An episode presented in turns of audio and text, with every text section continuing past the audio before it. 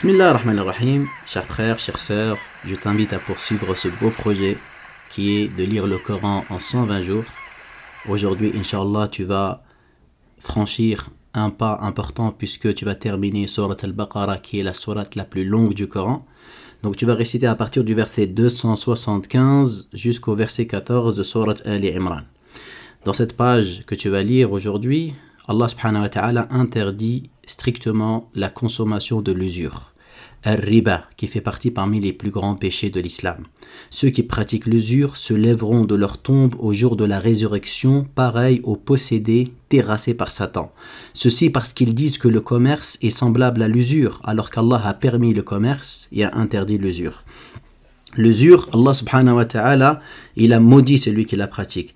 Et Allah azza wa il anéantit les profits de l'usure. Ça veut dire il les fait disparaître de manière tangible en les privant de bénédiction.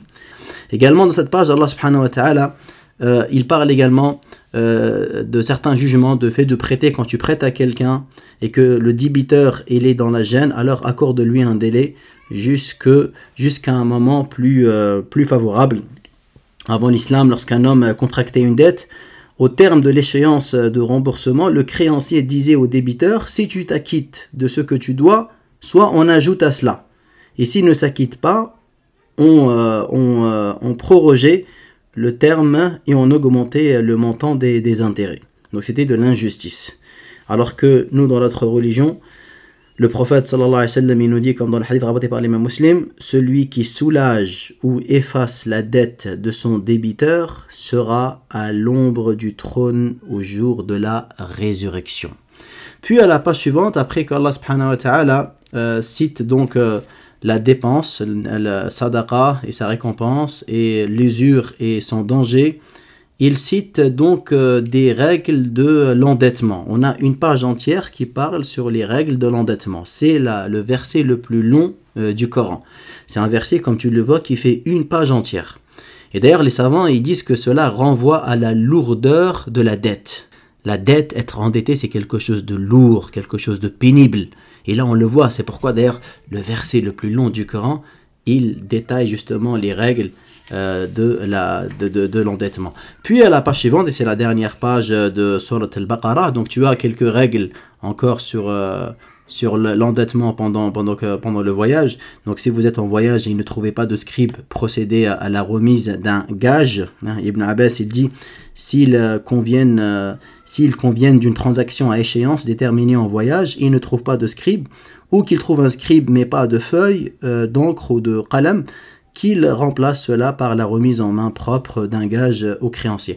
Puis vous avez un verset dans cette sourate qui, est abrogé. C'est un verset qui a, été, euh, qui a beaucoup fait peur aux sahaba, parce que les compagnons étaient des gens qui avaient le cœur vivant et qui méditaient le Coran. Quand ce verset a été révélé, tout ce qui est dans les cieux et sur la terre appartient à Allah, que vous manifestiez ceux qui en vous ou le dissimuliez, Allah vous en demande compte. Et les compagnons savaient que c'était impossible de maîtriser les pensées qui avait dans notre cœur et donc c'est pourquoi ils sont venus se plaindre auprès de Nabi sallam ya Rasulallah Allah nous a ordonné de prier on a prié Allah nous a ordonné de jeûner on a jeûné euh, de combattre on a on l'a fait mais ce verset on est incapable de le réaliser parce que c'est très très difficile de maîtriser euh, les pensées qui peuvent traverser notre esprit et donc euh, le prophète il leur a dit voulez-vous dire comme les bénis Israël ont dit auparavant nous avons entendu nous avons désobéi dites plutôt nous avons entendu nous avons obéi et donc ils ont dit nous avons entendu nous avons obéi puis euh, des versets d'après, Allah subhanahu wa ta'ala justement les a abrogés. Et d'ailleurs il dit, euh, donc euh, d'ailleurs c'est ce qu'il dit après. Allah subhanahu wa ta'ala il dit Qu'est-ce que vous remarquez dans ces derniers versets? Vous remarquez que Surat al-Baqarah elle commence par parler de la foi et elle finit également en parlant de la foi. Subhanallah. Donc la foi al-Iman, c'est ce que justement mes frères et mes sœurs, faut qu'on cherche justement à renforcer. Hein? Vraiment euh, d'avoir une foi savante. Et les gens ambitieux, mes frères et mes sœurs, sont ceux qui vont viser la foi qui est détaillée.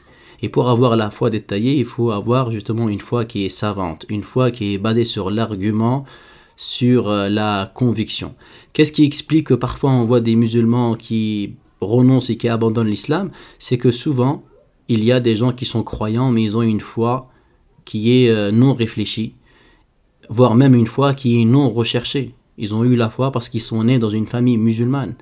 Et donc il y a une grande différence entre ceux qui se contentent d'avoir une foi non recherchée, non réfléchie, et celui qui a une foi réfléchie, une foi savante, une foi autonome, une foi basée sur l'argument, sur le rappel, sur l'exhortation. Euh, il n'y a rien à voir, c'est comme le jour et la nuit. Et puis donc vous commencez euh, une nouvelle sourate qui est sourate euh, Ali Imran. Elle commence par deux magnifiques donc des noms d'Allah, Alif Lamim Allahu la ilaha illa al-hayyul qayyum.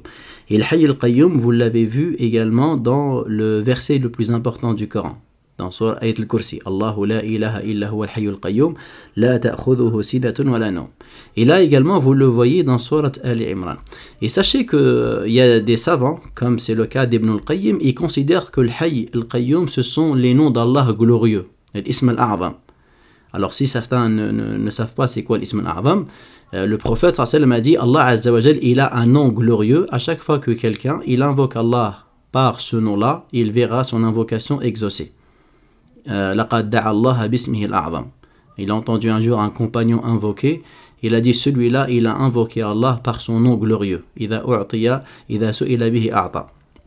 Quand on demande Allah par ce nom, alors Allah il va exaucer. Et les savants se sont beaucoup divergés euh, sur, euh, pour déterminer le nom d'Allah. Ibn Hajar cité à peu près 14 avis pour des savants justement concernant l'identification de ce nom. Et les deux avis les plus importants sont au nombre de deux. Le premier, c'est l'avis de la majorité qui considère que c'est Allah.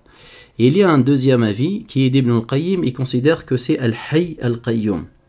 Et vous avez remarqué que ces deux noms-là, ils viennent toujours associés. Et l'association de ces deux noms, Al-Hayy Al-Qayyum, euh, Al-Hayy qui veut dire donc euh, le, vivant, celui qui a la vie, la vie parfaite, la vie euh, parfaite, absolue, et Al-Qayyum, celui qui subsiste par lui-même et dont aucune créature ne peut se passer.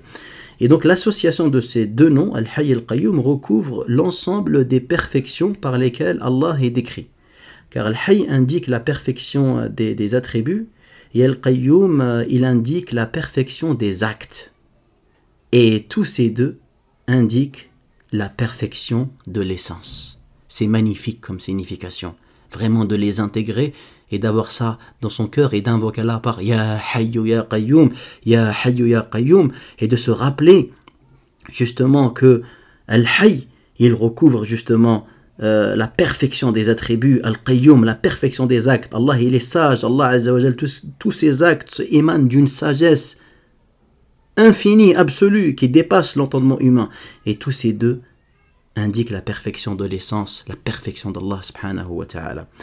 Euh, aussi, dans cette page, Allah subhanahu wa ta'ala nous informe que dans le Coran, euh, il y a donc que le Coran, Allah dit qu'il y a des versets donc, euh, celui qui a fait descendre sur toi le livre contenant des versets au sens clair, il y a des versets qui sont au sens clair, qui sont la base euh, donc du livre, et d'autres qui sont équivoques. Ceux qui ont dans le cœur un penchant vers l'égarement, d'accord, s'attachent à ceux qui est équivoque. Ah, et qu'ils sont nombreux, ces gens-là, surtout sur les réseaux sociaux, des gens qui ne cherchent pas la vérité, qui cherchent seulement à susciter la polémique, parce qu'ils ont le cœur endurci. Et donc, au lieu d'aller chercher les versets au sens clair, ils vont polémiquer autour des versets équivoques, cherchant à troubler les gens dans leur religion et à l'interpréter conformément à leur dessein, alors que nul ne connaît l'exacte interprétation en dehors d'Allah. Quant à ceux qui sont ancrés dans la science, ils disent Nous y croyons, tout vient de notre Seigneur, et seuls les doués de raison tirent profit de ces euh, exhortations.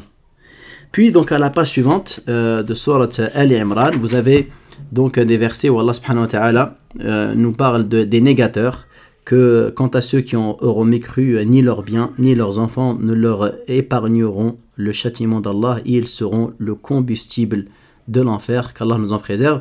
Également dans cette page, Allah euh, nous parle également euh, de, euh, des plaisirs de ce bas monde. Les plaisirs de ce bas monde qui ont fait justement, qui ont égaré beaucoup de gens.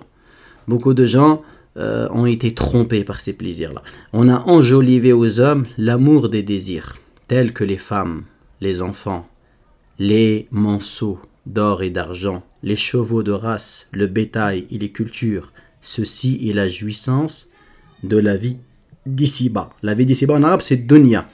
Et on l'appelle dunya, on l'a nommé dunya en raison de son infériorité en raison de l'infériorité de son rang devant l'au-delà, mais aussi car elle est temporellement plus proche de l'homme que l'au-delà. Et donc ici, Allah il mentionne euh, spécifiquement ces choses-là, car elles sont les choses les plus désirées. Il commence par les femmes parce que c'est la plus grande des tentations, comme il a dit le prophète sallallahu alayhi wa sallam, Je n'ai pas laissé une tentation plus dure sur les hommes que celle des femmes. Et c'est pourquoi, pour qu'on soit protégé, un Nabi sallallahu nous a mis en garde et il y a justement le principe de précaution de justement ne pas se retrouver seul avec une femme et, et, les autres règles que, que, vous connaissez pour justement se mettre à l'abri et se préserver et ne pas justement s'exposer à la tentation étant donné notre faiblesse et étant donné donc la forte tentation. Qu'Allah subhanahu nous accorde la réussite, la droiture et je vous dis à demain inshallah.